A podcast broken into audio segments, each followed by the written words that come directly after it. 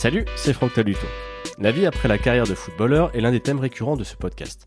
À 37 ans, Jonathan Brison est en plein dedans, lui qui débute une activité de coach sportif du côté de Reims. Avant de revenir sur ses années sous le maillot vert dans une deuxième partie qui sera en ligne à partir du 26 septembre, il raconte ici la période de changement qu'il traverse, ses envies et son lien avec le monde du foot. Dessous de verre, 14e numéro, premier épisode, c'est parti Salut Jonathan Merci d'avoir accepté l'invitation de Dessous de verre pour nous donner de tes nouvelles. Tu as quitté Saint-Etienne en 2016 pour euh, Niort où tu as arrêté ta carrière pro euh, deux ans plus tard. Où est-ce que tu vis aujourd'hui et de quoi est fait ton quotidien? Euh, Je suis revenu m'installer dans la région rémoise, donc je, vis dans, la banlieue rémoise. Et mon quotidien est fait pour le moment de, la création de ma, micro-entreprise en tant que coach sportif individuel, personnalisé personnel, pardon. Et euh, du coup, je, je suis dans ce montage de cette micro-entreprise où, où j'ai pas mal de trucs à faire qui me sont tout nouveaux et que je découvre au fur et à mesure. Donc, c'est quelque chose qui, qui, prend du temps et, et voilà, ça, ça, ça me permet de, de remplir mes journées. Qu'est-ce qui t'a fait te, te, diriger vers cette voie-là? J'avais lu que tu avais passé donc le, je crois que c'est le BPGEPS, ça s'appelle? Qu'est-ce qui a fait que tu as, eu envie de t'orienter dans cette direction? Bah, De toute façon, je savais que je voulais rester dans le sport. Euh, je savais également que, euh, sauf miracle, hein, mais euh, je sais qu'il y, en a qui trouvent leur voie, mais je sais que euh, il y a très peu de chances que je trouve euh, un métier qui m'a autant fait vibrer que celui de footballeur professionnel, parce que j'ai vécu de ma passion pendant euh, entre 15 et 20 ans en comptant le centre de formation. Donc euh, je savais qu'il fallait que je trouve quelque chose qui me plaise et je voulais rester dans le sport. Donc euh, par le biais du NFP, on a trouvé une formation. Effectivement, c'est le, le BPGF, que j'ai passé dans une enfin sur Reims, euh, que ce soit dans une salle de sport où j'étais en stage et aussi par le biais de cours en ligne. Euh, j'ai validé ce diplôme et euh, je voulais vraiment donc travailler toujours dans le sport. J'ai toujours aimé la préparation athlétique, la préparation physique. Et là, le fait de, travailler avec avec un public qui est élargi du coup parce que je travaille avec des gens qui enfin je commence hein, vraiment mais j'étais en stage euh, longtemps donc c'est le fait de côtoyer des gens qui sont sportifs mais aussi ceux qui ne le sont pas euh, bah, c'est ultra intéressant donc euh, ça me plaît même si euh, euh, je sais au fond de moi que ça sera plus jamais comme quand j'étais joueur de foot professionnel. Concrètement, euh, l'idée ce serait quoi de travailler dans une salle ou d'accompagner vraiment des, des gens que ce soit individualisé T'as quoi en tête? Alors dans un premier temps, c'est euh, réellement euh, de travailler avec des gens, soit sur leur lieu de travail, soit chez eux, soit dans des parcs, soit dans, enfin un petit peu où on veut. Et c'est moi qui me déplace dans un premier temps, qui euh, c'est travailler après. Moi, je vais essayer de mettre aussi en place des, des, des coachings en duo, en, small group, euh, parce que je sais qu'il y en a qui aiment travailler seul, il y en a qui aiment travailler aussi un petit peu plus en, avec d'autres personnes pour se jauger, aussi pour euh, s'encourager. Mais euh, c'est un peu comme ça que, que, je vois la chose, et, et en tout cas pas dans une salle, ça c'est certain, c'est pas ce qui m'attire. Euh, mais après, pourquoi pas évoluer et, euh, et moi-même avoir une petite structure. Mais euh, c'est, on verra déjà si ça fonctionne, si j'y trouve du plaisir et, et puis si c'est possible aussi au vu de, de mon quotidien avec mes enfants aussi. S'il y a des personnes qui nous écoutent du côté de Reims et, et que ça intéresse, est-ce qu'elles peuvent déjà te contacter pour mettre des choses en place? Alors là, je suis vraiment, comme je dis, je suis vraiment au tout début, mais je suis en train de, de finaliser mes, mes, cartes de visite et ça se fera soit par téléphone, soit par mail.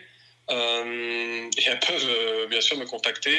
Je fais toujours un premier rendez-vous pour définir euh, les objectifs de la personne, euh, pour donner mes tarifs, pour expliquer comment je fonctionne, pourquoi ça serait bien de travailler aussi avec moi, quelles sont, je, pense que j'ai l'exigence du haut niveau, toute cette expérience que j'ai emmagasinée euh, tout au long de ma carrière, euh, je pense que c'est un plus parce que je, j'ai connu plusieurs entraîneurs, plusieurs préparateurs physiques, je sais aussi comment motiver les personnes, euh, je sais m'adapter, je suis aussi quelqu'un qui, euh, bah, qui, qui, est, assez sympathique, qui est toujours souriant, positif, et c'est vrai que mais je, me fais un petit peu, je me lance un peu de fleurs, mais c'est un peu comme ça que, que je vois aussi le, métier de coach sportif. C'est pas que faire des entraînements, pondre des séances et les donner. C'est aussi euh, s'intéresser à la vie des gens, euh, le pourquoi ils veulent faire ça, comment ils en sont arrivés là aussi. Donc, euh, non, non, après, c'est euh, me contacter euh, voilà, via les, réseaux sociaux aussi, même si je m'y mets doucement et c'est pas ce que je maîtrise le mieux encore. Mais, et puis après, on est parti, si ça match, on est parti sur, sur les séances et bien sûr que, en espérant que ça fonctionne, c'est le plus loin possible, comme, ça, ça comme je l'imagine en tout cas. Tu l'as dit un petit peu tout à l'heure, la préparation athlétique, c'est quelque chose qui t'intéressait déjà avant, quand tu jouais. Est-ce que tu avais déjà, tu t'étais déjà rapproché des préparateurs physiques que tu avais pu côtoyer, comme Thierry Cotte euh, à Saint-Etienne, pour échanger, euh, discuter de, ce sujet-là? Euh, non, parce que pas encore, parce qu'après c'est quand même un peu différent. moi, je suis coach sportif. Le, diplôme de préparateur physique, c'est l'étape suivante, on va dire, et c'est souvent plus spécifique à un sport.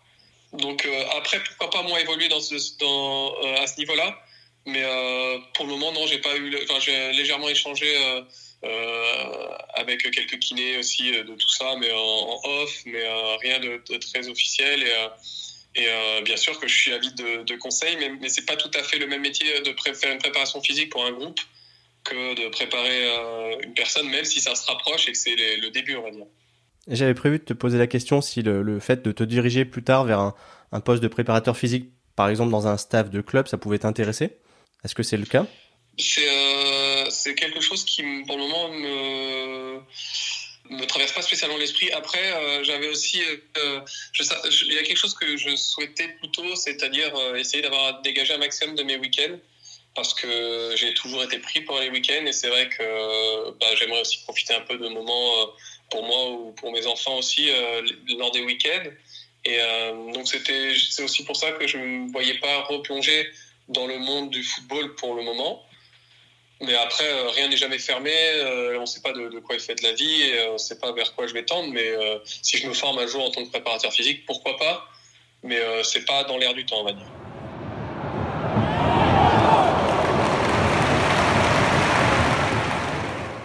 Et le monde du foot au sens large, c'est pas quelque chose qui, qui t'attirait parce que tu as pas mal d'anciens coéquipiers qui se sont reconvertis là-dedans. Euh, François Claire qui est président du club, euh, Jérémy Clément qui est maintenant entraîneur, Loïc Perrin a priori c'est en cours. Toi, de rester dans ce, monde-là, c'était pas forcément quelque chose qui, t'attirait? Non, pas spécialement. Euh, c'est un monde particulier. J'ai pris énormément de plaisir. J'ai gardé beaucoup de contacts, notamment avec les joueurs que, tu as cités. après, non, c'est fatigant de toujours, comment dire, être bah, c'est un monde où finalement il faut toujours être euh, le meilleur, il y a, beaucoup d'argent en jeu. Euh, c'est, euh, et je pense que le métier d'entraîneur est aussi beaucoup plus. Enfin, il y a beaucoup plus de paramètres à gérer que celui de joueur. Et, et c'est pas un métier qui m'intéressait plus que ça. Si j'avais dû me diriger vers un métier du football, ça aurait été certainement préparateur physique. Mais comme je le disais tout à l'heure, c'est pas quelque chose qui m'attire pour le moment en tout cas. Donc euh, je sais que c'est en plus ça aurait été la facilité pour moi de, me diriger vers ça parce que je, je, connais un peu de monde forcément, j'aurais la facilité de, de, pouvoir passer mes diplômes aussi par le par euh, le, biais de la, fédération, ça aurait été quelque chose. Mais je ne ressentais pas cette motivation euh, qui qui certainement eux les, les ont animés, même soit pour François dans, à un autre niveau. Mais voilà, de rester dans le foot, c'était pas forcément ma priorité, même si c'est peut-être un choix un peu plus un peu plus osé de ma part de, de, recommencer quelque chose ailleurs, on va dire. Tu as complètement quitté ce monde-là ou tu joues encore un petit peu, notamment chez les amateurs? Non, j'ai essayé pendant une année de jouer chez les amateurs, je m'y retrouvais pas euh, parce que je prenais pas énormément de plaisir. J'étais euh, aussi un peu ciblé par les équipes adverses. Euh, il n'y a pas de public. Ce qui nous fait vibrer, c'est quand même de jouer devant beaucoup de monde et, et ça, ça nous transcende, ça nous donne une certaine motivation. Euh, c'est ce qui, enfin, c'est vraiment un des gros moteurs de ce sport, je trouve. Et euh, du coup, je me, je, m'y retrouvais pas trop, trop. Euh, et puis les horaires du dimanche en début d'après-midi, quand on a envie aussi de, de, vivre un peu sa vie, c'est pas quelque chose qui, qui est le, le, plus, le, enfin, le mieux, le idéal. Donc, j'aime aller jouer, on va dire, au foot en ou des choses comme ça avec des potes ou, ou, pour des occasions un peu spéciales, mais faire des matchs sur un terrain 11 euh, euh, dans un petit club et tout, c'est plus ce qui me motive réellement. Ce qui fait que tu es revenu donc à une vie plus euh, normale, entre guillemets, sans que ce soit péjoratif. Est-ce que tu as ce manque ou pas de, de la vie de vestiaire? Parce que tu as finalement toujours vécu en groupe depuis, depuis que tu étais ado toute façon, je, je, toujours un peu les, clubs où je suis passé, surtout Nancy et, Saint-Etienne d'ailleurs, je suis toujours, je suis toujours ce qui se passe. Et par moments, oui, ça manque forcément. Quand je vois des joueurs de vestiaire, quand je vois des préparations de match, quand je vois des entraînements, je vois des, les sourires complices entre les joueurs et des choses comme ça. Bah, évidemment, ça, rappelle à mes propres souvenirs, à ce que j'ai pu vivre. Et euh, effectivement, par moments, il y a des dire ah bah c'est fini, voilà, je remettrai plus le pied euh, euh, sur un terrain en tant que joueur de foot professionnel, euh, avec un objectif sur une saison, à partager le quotidien d'un groupe sur une saison. Voilà, mais après, il faut savoir passer à autre chose. Et j'ai vécu, honnêtement, j'ai très peu de regrets dans ma carrière. J'ai vécu des super, super choses. J'ai fait des matchs de Coupe d'Europe, j'ai voyagé, j'ai joué en Ligue 1, en Ligue 2. Euh, enfin, voilà, c'était vraiment des choses qui ont été super. Et du coup, euh, il faut savoir passer à autre chose, même si euh, bah, parfois je regarde des photos, je, je, ça me rappelle des bons souvenirs, et puis euh, les, les, souvenirs ils restent dans la tête. Donc forcément, on est toujours un petit peu nostalgique, mais bon, il faut avancer dans la vie. En discutant avec d'anciens joueurs, il y en a plusieurs qui m'ont dit que du temps où ils étaient joueurs, ils se rendaient pas compte de tout le temps libre qu'ils avaient à l'époque et que c'était aujourd'hui où la vie était beaucoup plus rythmée pour eux que qu'ils avaient ce sentiment-là. Est-ce que toi aujourd'hui tu l'expérimentes? Euh, Oui, oui, oui. Si j'ai encore du temps parce que je le gère un peu comme je veux, mais c'est vrai que quand on est footballeur, en fait, on est centré sur notre métier et euh, parfois, euh, c'est vrai que bah, on se dit, bah, on va faire une petite sieste. Euh, en vrai, les siestes, on en fait, enfin, on va dire entre guillemets, dans la vraie vie, on n'en fait pas. Quoi. C'est, c'est comme ça, on est chouchouté, on est dans l'hôtel en tant que joueur de foot, on va à l'hôtel, on nous fait à manger, on se met au vert, on va dormir, on, s'occupe de rien, on va à l'entraînement, on fait ce qu'on aime, on rentre, on mange, on fait une petite sieste. Enfin, voilà, c'est, quand même une vie de privilégié. Après, on a tout fait pour y arriver. Hein. Moi, je suis très fier de, parce que c'était le, rêve de millions de gosses d'être joueur de foot professionnel. Mais, mais euh, parfois, on se rend pas compte que la, la réalité d'une vie, c'est pas forcément ça. Et euh, quand on est replongé dans le quotidien, à se débrouiller toujours tout seul, euh, euh, voilà, on a un problème. Bah, non, là, on va pas voir le doc du club. là, on, va voir le doc qui nous aiguille vers un ophtalmologiste, je sais pas. voilà, c'est, toutes ces choses-là où nous, on était un petit peu dans un cocon. Mais bon, je savais déjà faire plein de choses, hein, mais c'est-à-dire que là, on est vraiment livré à soi-même et on compte que sur soi-même. Et comment tu, tu vis ce nouveau quotidien? Non, ça va, ça, se fait, il n'y a pas de problème. Hein. Euh, c'est juste que bah, on voit le changement et que, et que parfois, oui, euh, bah, on, est, on est seul à se débrouiller, on n'a pas l'aide de quelqu'un, mais c'est euh, c'est juste un coup à prendre. Et puis, on est, enfin, moi je suis un adulte et je pense que la plupart des joueurs qui arrivent qui arrêtent sont assez matures aussi pour s'occuper d'eux-mêmes, mais c'est vrai que bah, le changement il est là et et puis le, plus gros changement, c'est bah, de ne pas être rythmé par euh, des, horaires d'entraînement fixes, des choses comme ça. Là, on a, surtout moi, dans ce que je suis en train d'essayer de mettre en place, je suis livré à moi-même sur mes horaires aussi. Et euh, c'est difficile aussi parfois de, trouver des, enfin, sur une semaine, que ça soit assez linéaire, ça les semaines se ressemblent en fait. C'est toujours un peu différent. Il euh, n'y a rien qui est, comment dire, euh, la, semaine 2 euh, ne ressemble pas à la semaine 1, on va dire, alors que quand on est joueur de foot, bah, euh, hormis quand on a trois matchs dans la semaine, voilà, c'est toujours un peu pareil. Euh, le, lundi c'est ça, le mardi c'est ça, veille le match, ainsi de suite. Donc c'est ça qui, qui change. le plus dur, c'est de se retrouver un, quotidien pour entre guillemets pour se rassurer, qui se ressemble semaine après semaine. Et ça, je l'ai pas encore trouvé, et j'espère le mettre en place assez rapidement vis-à-vis de, de ma nouvelle activité.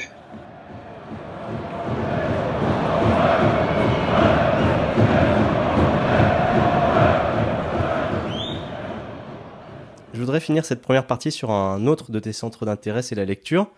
Euh, on en avait parlé ensemble à l'époque où tu jouais à Saint-Etienne.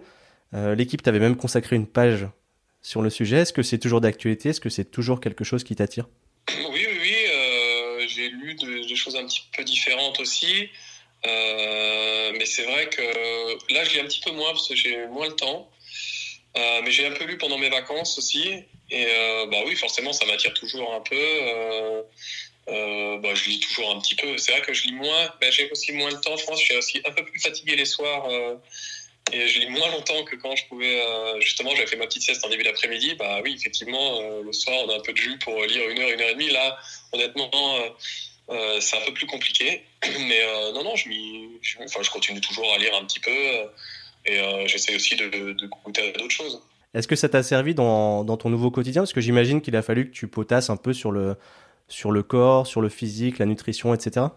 Oui, oui, oui. Alors euh, forcément, oui, j'ai lu des ouvrages. Après, c'est pas des trucs euh, faciles à lire. C'est pas euh, du ludique. C'est réapprendre des choses. Et c'est pas toujours facile. j'ai un peu de, un de retour à l'école et de et d'apprendre certaines choses. Euh, mais oui, après, de me remettre dans un bouquin, bah, ça me fait pas peur, forcément.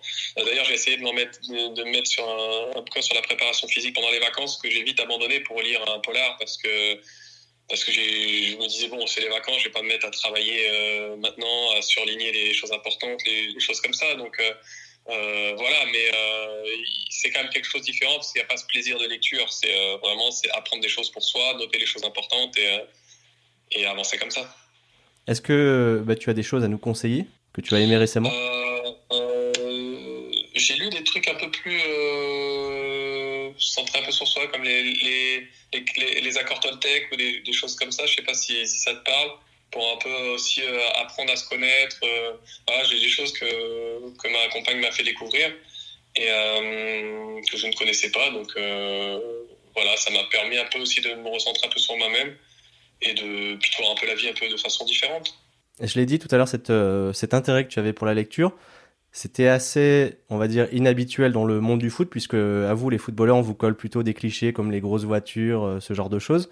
Comment s'était vécu le, le, fait Tout de suite, justement, quand tu dis c'est assez inhabituel dans le milieu des footballeurs parce qu'on on y, il y a des clichés, mais en fait non, c'est pas si, si peu naturel que ça. C'est juste qu'il y a des clichés en fait. Mais il y a, moi je connais beaucoup de joueurs qui lisaient euh, mais que, voilà, et qui lisaient pour eux, qui n'en parlaient pas spécialement. Mais c'est, j'ai déjà discuté un peu des livres qu'on lisait, que ce soit avec Lolo, que ce soit avec euh, Landry Nguemo, euh, Gennaro donc euh, mon coéquipier de, Nancy. Ce sont des joueurs avec qui on avait déjà discuté de, différents livres. Alors après, oui, il y en a qui lisent pas du tout, mais comme je pense dans tout corps de métier.